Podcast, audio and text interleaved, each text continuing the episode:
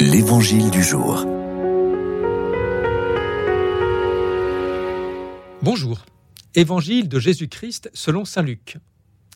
En ce temps-là, la foule se pressait autour de Jésus pour écouter la parole de Dieu, tandis qu'il se tenait au bord du lac de Génézareth. Il vit deux barques qui se trouvaient au bord du lac.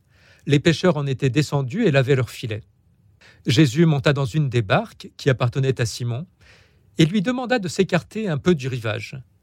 Puis il s'assit et de la barque il enseignait les foules. Quand il eut fini de parler, il dit à Simon Avance au large et jetez vos filets pour la pêche.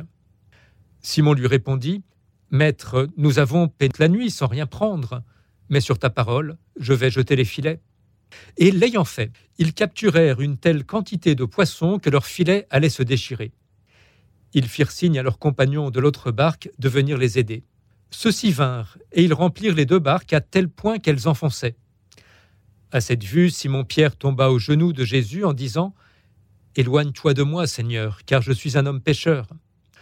En effet, un grand effroi l'avait saisi, lui et tous ceux qui étaient avec lui, devant la quantité de poissons qu'ils avaient pêchés, et de même Jacques et Jean, fils de Zébédée, les associés de Simon.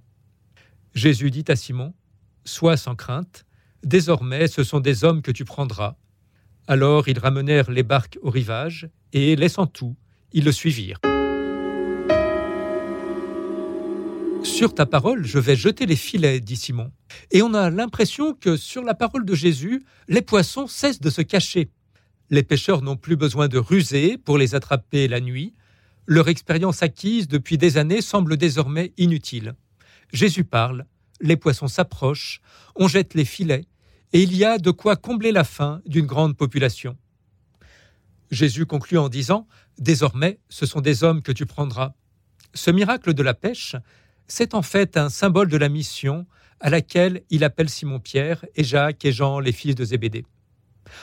Par la suite, l'Église sera parfois tentée de partir à la pêche pour faire des disciples, de pêcher la nuit, de ruser, de capturer les poissons malgré eux. Mais c'est la parole que l'Église doit prêcher. Cette parole que Jésus a proclamée, elle rejoint les cœurs, elle attire à elle sans forcer, elle vient rejoindre chacun dans ses appétits profonds. Cette parole, elle vient parfois déjouer les logiques humaines parce qu'elle a traversé la mort. Elle fait vivre justement là où cela semblait impossible.